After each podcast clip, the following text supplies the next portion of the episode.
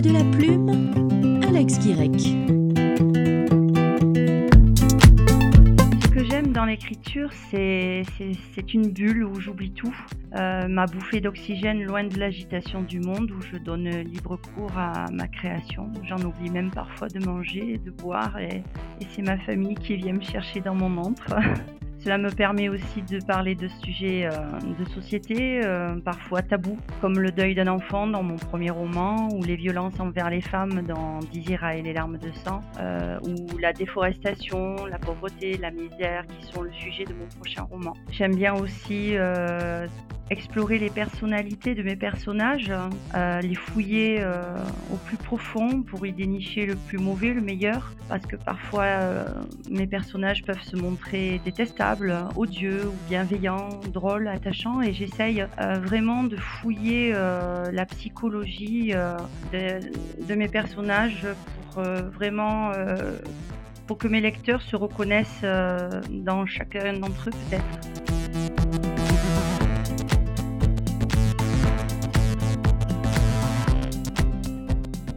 Au-delà des collines est mon quatrième roman publié, mais en réalité c'est mon tout premier roman que j'ai écrit en 2009, à un moment de ma vie où euh, le besoin d'écrire s'est fait euh, vraiment pressant. Et euh, un jour, je me suis lancée sur mon petit cahier que j'avais acheté à cet effet. Et je suis restée un petit moment quand même devant la page blanche à me demander comment j'allais le commencer. Et puis c'est parti, et il est resté euh, plusieurs années dans un tiroir avant d'être réédité, euh, enfin d'être édité chez Yes Édition en septembre 2020.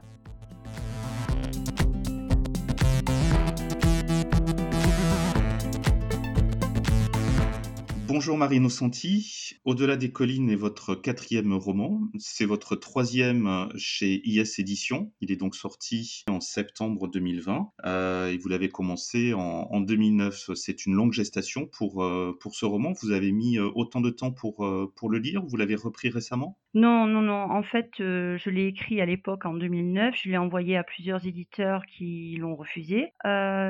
J'ai bénéficié de fiches de lecture sur le site des nouveaux auteurs qui m'ont permis euh, de le reprendre et de le retravailler. Et euh, IS Édition a accepté de le publier euh, en 2020 et, euh, et j'ai pu le reprendre, beaucoup le retravailler au cours du confinement d'ailleurs. Est-ce que vous pouvez nous, nous parler de ce roman de quelle est son histoire?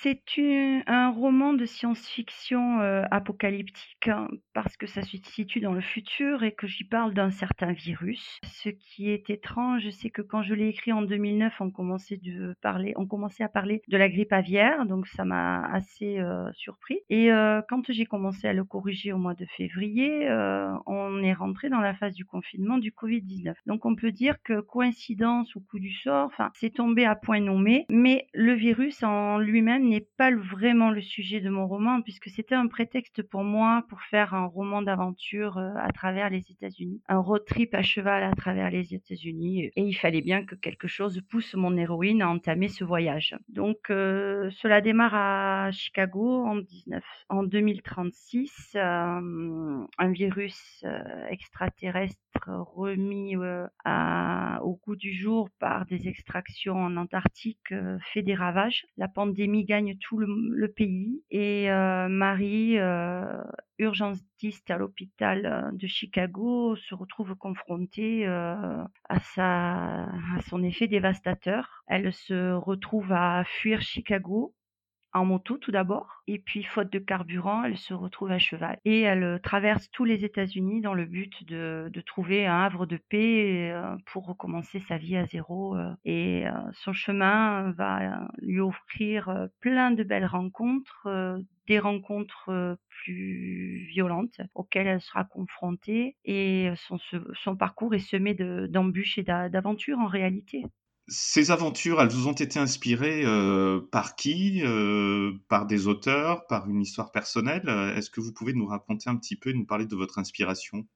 Alors j'ai grandi, euh, avec des auteurs de romans d'aventure tels, euh, Jacques London, euh, Marie O'Hara, Jules Verne et j'ai une prédilection pour ces grands espaces, et puis pour le roman d'aventure à lui-même parce que pour moi lire c'est rêver et m'évader et visiter des nouveaux horizons. Votre personnage, vous dites qu'il s'appelle Marie, comme vous.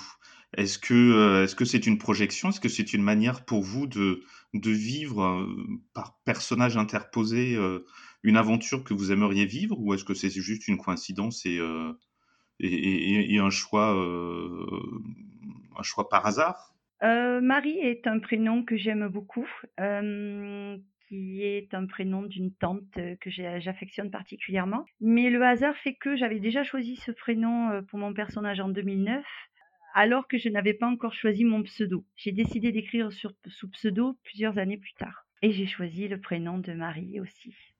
En hommage à votre tante? En hommage à ma famille italienne.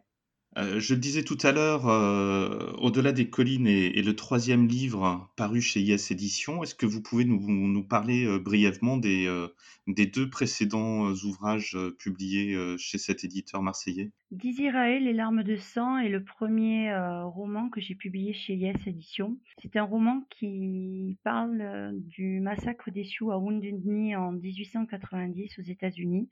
c'est un roman d'aventure historique qui traite du problème euh, du racisme envers les Indiens, du problème euh, de l'acculturation, du, du, problème du parquage des Indiens dans les réserves et aussi euh, du métissage et de la, recherche, de, enfin, de la quête d'identité des métis qui n'appartiennent ni à l'une ni à l'autre culture. Ce projet me tient beaucoup à cœur. je reverse une partie des bénéfices à une association française qui s'appelle Press Pine Ridge Enfance Solidarité et c'est une façon pour moi de participer et d'aider euh, ces peuples amérindiens euh, euh, que j'affectionne particulièrement.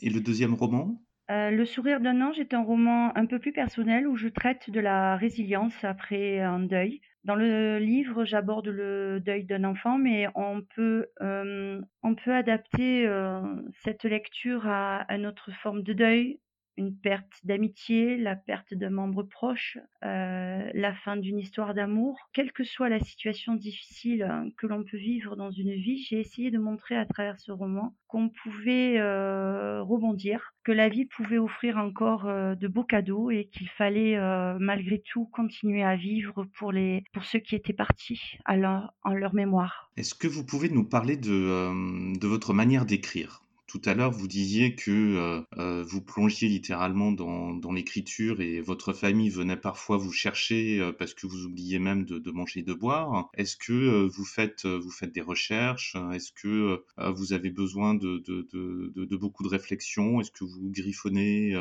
des, des, notes sur un cahier comme en 2009 ou de, quelle manière est-ce que vous écrivez vos, vos romans? Alors ça dépend, ça dépend des sujets en fait. par exemple pour Désirae, euh, qui est quand même assez complexe. J'ai fait beaucoup de recherches. J'ai lu euh, pendant deux ans des livres euh, qui avaient été publiés par des chefs Sioux et traduits en France. J'ai lu des thèses d'une professeure de la Sorbonne spécialisée en histoire américaine. Enfin, j'ai beaucoup, beaucoup lu pour me documenter au maximum, puisque dans le roman, je décris certaines scènes où se déroulent des rites Lakota. Et donc, je me devais d'être au plus juste dans mes descriptions euh, et d'être fidèle euh, à, leur culture pour ne pas les, les mettre, euh, voilà, les mettre en, pour ne pas me fourvoyer. Voilà. ensuite, des fois, il m'arrive de lire un article dans, dans, dans une revue euh, qui euh, m'interpelle immédiatement. L'histoire se déroule aussitôt dans ma tête et ça devient un sujet de livre. Euh, ça peut être aussi des rêves. Mes histoires m'arrivent parfois par l'intermédiaire de mes rêves et il m'est eu arrivé de me lever dans la nuit pour griffonner vite fait sur un carnet les idées qui me venaient. Ça peut être des faits divers, ça peut être un groupe de mots qui m'inspire, ça peut être, euh, enfin tout, tout. J'ai un, une imagination tellement riche, tellement débordante d'idées que tout, euh, tout est prétexte à écrire une histoire en réalité. Je me suis amusée, euh, par exemple, avec mon autre ouvrage qui a été publié chez Plomb, Cyberarnaque. Je me suis amusée avec trois mots, par exemple, de, à faire des nouvelles sur des arnaques, donc euh, par exemple l'arnaque à la carte bleue, l'arnaque au phishing. Voilà, avec quelques mots, je me mets un peu un défi de, de raconter une histoire, euh, que ce soit en 10 pages, en 50 ou en 400. Est-ce que vous pouvez nous dire, heu, qui vous êtes aujourd'hui? Qui est Marie Nocenti? Eh bien, tout d'abord, je suis, une mère, une épouse, une une enseignante en petite section, qui, qui s'investit énormément, heu, dans tous les domaines, quels qu'ils soient. Je fais beaucoup de méditation, j'écris, heu, en écoutant de la musique, du métal symphonique. Je suis, heu, touche à tout, j'écris au coup de cœur et ce qui fait que je suis, dans des thèmes différents. Je peux pas imaginer écrire tout le temps du roman d'aventure ou tout le temps du de la romance. J'écris au coup de cœur et donc heu, cela explique que mes sujets sont si variés et de cette manière, je touche aussi un lectorat plus large. J'ai en projet un roman, heu, d'heroic fantasy qui est pratiquement fini j'ai un livre, de littérature jeunesse qui est en cours et comme j'ai envie de faire mes propres illustrations, eh bien, je vais peut-être me lancer dans la peinture. Voilà, j'ai beaucoup de projets, heu, à venir, mais en fait, ce qui me manque le plus, c'est le temps finalement. Je cours après le temps.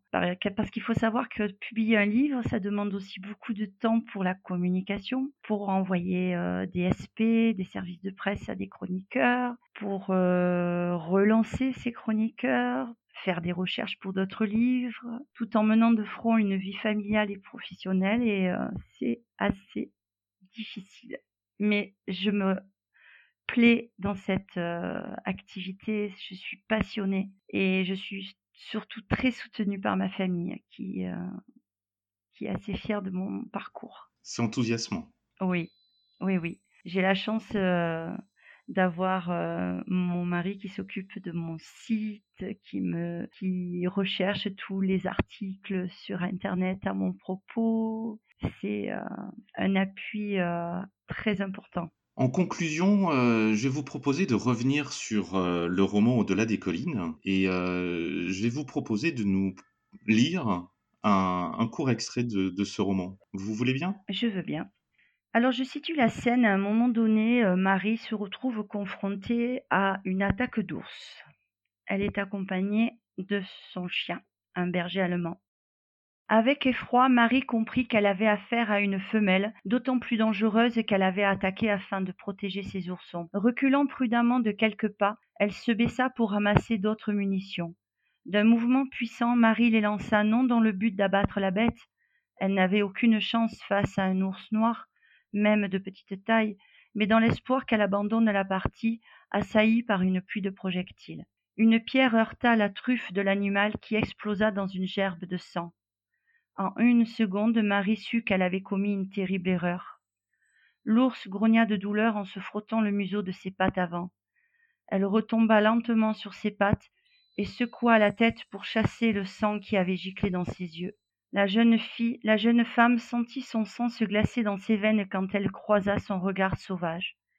Paniquée, elle scruta frénétiquement le sol à ses pieds en quête d'une arme pour se défendre et avisa le panier rempli de baies abandonnées au pied des buissons. Sans détourner le regard, elle marcha à reculons jusqu'au roncier, l'empoigna et le lança de toutes ses forces sur l'ours.